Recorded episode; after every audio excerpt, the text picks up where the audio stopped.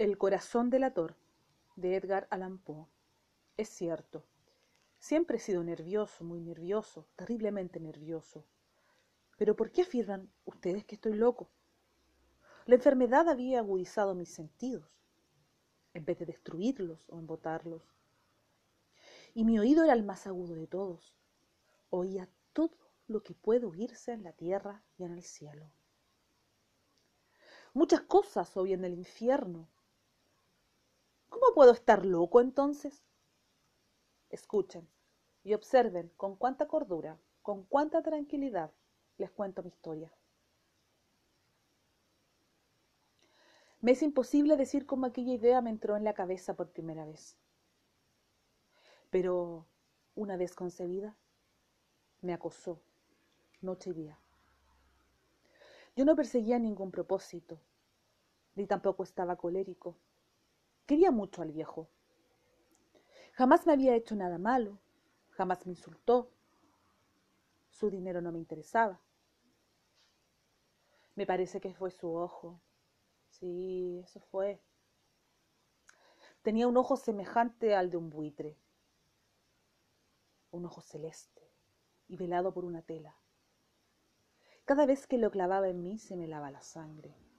Y así, poco a poco, muy gradualmente, me fui decidiendo a matar al viejo y librarme de aquel ojo para siempre. Presten atención ahora. Ustedes me toman por loco, pero los locos no saben nada. En cambio, si hubieran podido verme, si hubieran podido ver con qué habilidad procedí, con qué cuidado, con qué previsión, con qué disimulo me puse a la obra, Jamás fui más amable con el viejo que la semana antes de matarlo. Todas las noches, hacia las doce, hacía yo girar el picaporte de su puerta y la abría. Tan suavemente. Y entonces, cuando la abertura era lo bastante grande para pasar la cabeza, levantaba una linterna sorda, cerrada, completamente cerrada, de manera que no se viera ninguna luz y tras ella pasaba la cabeza. Ustedes se hubieran reído al ver cuán astutamente pasaba la cabeza. La movía lentamente, muy, muy, muy lentamente, a fin de no perturbar el sueño del viejo. Me llevaba una hora entera introducir completamente la cabeza por la abertura de la puerta hasta verlo tendido en su cama. ¿Es que un loco hubiera sido tan prudente como yo?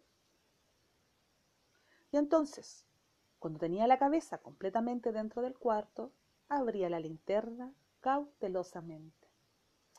Tan cautelosamente. Sí, cautelosamente iba abriendo la linterna. La iba abriendo lo suficiente para que un solo rayo de luz cayera sobre el ojo de buitre. Y esto lo hice durante siete largas noches, cada noche a las doce. Pero siempre encontré el ojo cerrado, y por eso me era imposible cumplir mi obra, porque no era el viejo quien me irritaba, sino el mal de ojo. Y por la mañana, apenas iniciado el día, entraba sin miedo en su habitación y le hablaba resueltamente, llamándole por su nombre, con voz cordial, y preguntándole cómo había pasado la noche. ya ven ustedes que tendría que haber sido un viejo muy astuto para sospechar que todas las noches, justamente a las doce, iba yo a mirarle mientras dormía. Al llegar la octava noche, procedí con mayor cautela que de costumbre al abrir la puerta. El, minutero de un reloj se mueve con más rapidez de lo que se movía mi mano. Jamás antes de aquella noche había sentido el alcance de mis facultades, de mi sagacidad. Apenas lograba contener mi impresión de triunfo. Pensar que estaba ahí, abriendo poco a poco la puerta, y que él ni siquiera soñaba con, con mis secretas intenciones o pensamientos. Me reía entre dientes ante esa idea y quizá me oyó porque le sentí moverse repentinamente en la cama, como si se sobresaltara. Ustedes pensarán que me eché hacia atrás, pero no. Su cuarto estaba tan negro como la pez, ya que el viejo cerraba completamente las persianas por miedo a los ladrones. Yo sabía que le era imposible distinguir la abertura de la puerta y seguí empujando suavemente, suavemente. Había ya pasado la cabeza y me disponía a abrir la linterna cuando de mi pulgar resbaló en el cierre metálico y el viejo se enderezó en el lecho, gritando. ¿Quién está ahí? Permanecí inmóvil, sin decir palabra. Durante una hora entera no moví un solo músculo. Y en todo ese tiempo no oí que volviera a tenderse en la cama. Seguía sentado, escuchando, tal como yo lo había hecho, noche tras noche, mientras escuchaba en la pared los taladros cuyo sonido anuncia la muerte. Oí de pronto un leve quejido y supe que era el quejido que nace del terror. No expresaba dolor o pena, no. Era el ahogado sonido que brota del fondo del alma cuando el espanto la sobrecoge. Bien conocía yo ese sonido. Muchas noches, justamente a las doce, cuando el mundo entero dormía, surgió de mi pecho, ahondando con su espantoso eco los terrores que me enloquecían. Repito que lo conocía bien. Comprendí lo que estaba sintiendo el viejo y le tuve lástima. Aunque me reía en el fondo de mi corazón. Comprendí que había estado despierto desde el primer leve ruido, cuando se movió en la cama. Había tratado de decirse que aquel ruido no era nada, pero sin conseguirlo, pensaba. No es más que el viento en la chimenea o un grillo que chirrió una sola vez. Sí. Había tratado de darse ánimo con esas suposiciones, pero todo era en vano. Todo era en vano porque la muerte se había aproximado a él, deslizándose furtiva y envolvía a su víctima. Y la fúnebre influencia de aquella sombra imperceptible era la que le movía a sentir, aunque no podía verla ni oírla, a sentir la presencia de mi cabeza dentro de la habitación.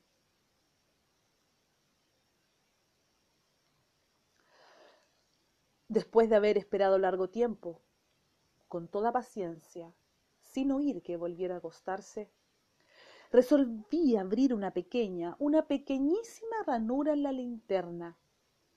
Así lo hice. No pueden imaginarse ustedes con qué cuidado, con qué inmenso cuidado, hasta que un fino rayo de luz, semejante al hilo de la araña, brotó de la ranura y cayó de lleno sobre el ojo de buitre. Estaba abierto, abierto de par en par, y yo empecé a enfurecerme mientras le miraba. Le vi con toda claridad, de un azul apagado y con aquella horrible tela que me lava hasta el tuétano. Pero no podía ver nada de la cara o del cuerpo del viejo, pues, como movido por un instinto, había orientado el haz de luz exactamente hacia el punto maldito. ¿No les he dicho ya que lo que toman erradamente por locura es sólo una excesiva agudeza de los sentidos. En aquel momento llegó a mis oídos un resonar apagado y presuroso, como el que podría ser un reloj envuelto en algodón. Aquel sonido también me era familiar, era el latir del corazón del viejo. Aumentó aún más mi furia, tal como el redoblar de un tambor estimula el coraje de un soldado. Pero, incluso entonces, me contuve y seguí callado. Apenas se respiraba.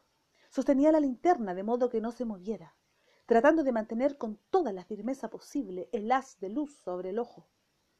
Entretanto, el infernal latir del corazón iba en aumento. Se hacía cada vez más rápido, cada vez más fuerte, momento a momento. El espanto del viejo tenía que ser terrible, cada vez más fuerte, más fuerte. ¿Me siguen ustedes con atención? Les he dicho que soy nervioso. Sí, lo soy. Y ahora, a medianoche, en el terrible silencio de aquella antigua casa, un resonar tan extraño como aquel me llenó de un horror incontrolable. Sin embargo, me contuve todavía algunos minutos y permanecí inmóvil. Pero el latido crecía cada vez más fuerte, más fuerte. Me pareció que aquel corazón iba a estallar. Y una nueva ansiedad se apoderó de mí. Algún vecino podría escuchar aquel sonido. La hora del viejo había sonado. Lanzando un alarido, abrí del todo la linterna y me precipité en la habitación. El viejo clamó una vez, nada más que una vez. Me bastó un segundo para arrojarle al suelo y echarle encima el pesado colchón. Sonreí alegremente al ver lo fácil que me había resultado todo. Pero durante varios minutos el corazón siguió latiendo con un sonido ahogado. Claro que no me preocupaba, pues nadie podría escucharlo a través de las paredes. Cesó por fin de latir. El viejo había muerto. Levanté el colchón y examiné el cadáver. Sí, estaba muerto, completamente muerto. Apoyé la mano sobre el corazón y la mantuve así largo tiempo. No se sentía el menor latido. El viejo estaba bien muerto. Su ojo no volvería a molestarme. Si ustedes continúan tomándome por loco, dejarán de hacerlo cuando les describa las astutas preocupaciones que adopté para esconder el cadáver. La noche avanzaba, mientras yo cumplía mi trabajo con rapidez, pero en silencio. Ante todo descuarticé el cadáver, le corté la cabeza, brazos y piernas. Levanté luego tres planchas del piso de la habitación y escondí los restos en el hueco. Volví a colocar los tablones con tanta habilidad que ningún ojo humano, ni siquiera el suyo, hubiera podido advertir la menor diferencia. No había nada que lavar, ninguna mancha, ningún rastro de sangre. Yo era demasiado precavido para eso. Una cuba había recogido todo. Cuando hubo terminado mi tarea, eran las cuatro de la madrugada, pero seguía tan oscuro como a medianoche. En momentos en que se oían las campanadas de la hora, golpearon a la puerta de la calle. Acudí a abrir con toda tranquilidad, pues, ¿qué podía temer ahora? Había tres caballeros que se presentaron muy civilmente como oficiales policía. Durante la noche, un vecino había escuchado un alarido, por lo cual se sospechaba la posibilidad de algún atentado. Al recibir este informe en el puesto de policía, habían, habían comisionado a los tres agentes para que registraran el lugar. Sonreí, pues, ¿qué tenía que temer? Di la bienvenida a los oficiales y les expliqué que yo había lanzado aquel grito durante una pesadilla. Les hice saber que el viejo se había ausentado a la campaña. Llevé a los visitantes a recorrer la casa y los invité a que revisaran, a que revisaran bien. Finalmente, acabé conduciéndolos a la habitación del muerto. Les mostré sus caudales intactos y como cada cosa se hallaba en su lugar. En el entusiasmo de mis confidencias traje sillas a la habitación y pedí a los tres caballeros que descansaran allí de su fatiga mientras yo mismo, con la audacia de mi perfecto triunfo, colocaba mi silla en el exacto punto bajo el cual reposaba el cadáver de mi víctima. Los oficiales se sentían satisfechos. Mis modales los habían convencido. Por mi parte, me hallaba perfectamente cómodo. Sentáronse y hablaron de cosas comunes, mientras yo les contaba con animación. Más, al cabo de un rato, Empecé a notar que me ponía pálido y deseé que se marchara. Me dolía la cabeza y creía percibir un zumbido en los oídos, pero los policías continuaban sentados y charlando. El zumbido se hizo más intenso. Seguía resonando y era cada vez más intenso. Hablé en voz muy alta para librarme de esa sensación, pero continuaba lo mismo y se iba haciendo cada vez más clara hasta que, al fin, me di cuenta de que aquel sonido no se producía dentro de mis oídos. Sin duda debí de ponerme muy pálido. Pero seguía hablando con creciente soltura y levantando mucho la voz. Empero el sonido aumentaba. ¿Y qué podía yo? Era un resonar apagado y presuroso. Un sonido como el que podría ser un reloj envuelto en algodón. Yo jadeaba, tratando de recobrar el aliento, y sin embargo los policías no habían oído nada. Hablé con mayor rapidez, con vehemencia, pero el sonido crecía continuamente. Me puse en pie y discutí sobre insignificancias en voz muy alta y con violentas gesticulaciones, pero el sonido crecía continuamente. Porque no se iban. Anduve de un lado a otro a grandes pasos, como si las observaciones de aquellos hombres me enfurecieran. Pero el sonido crecía continuamente. ¡Oh Dios! ¿Qué podía hacer yo? Lancé espumarajos de rabia, maldije, juré. Balanceando la silla sobre la cual me había sentado, raspé con ella las tablas del piso, pero el sonido sobrepujaba todos los otros y otros y crecía sin cesar, más alto, más alto, más alto. Y entre tanto los hombres seguían charlando plácidamente y sonriendo. ¿Era posible que no oyeran? ¡Santo Dios! No, claro que no, claro que oían y que sospechaban, sabían y se estaban burlando de mi horror. Sí, así lo pensé y así lo pienso hoy. Pero cualquier cosa era preferible a aquella agonía. Cualquier cosa sería, más tolerable que aquel escarnio. No podía soportar más tiempo sus sonrisas hipócritas. Sentí que tenía que gritar o morir. Y entonces, otra vez, escuchen, más fuerte, más fuerte, más fuerte, más fuerte. Basta ya de fingir. Malvados, aullé. Confieso que lo maté. Levanten esos tamblones. Ahí, ahí, donde está latiendo su horrible corazón.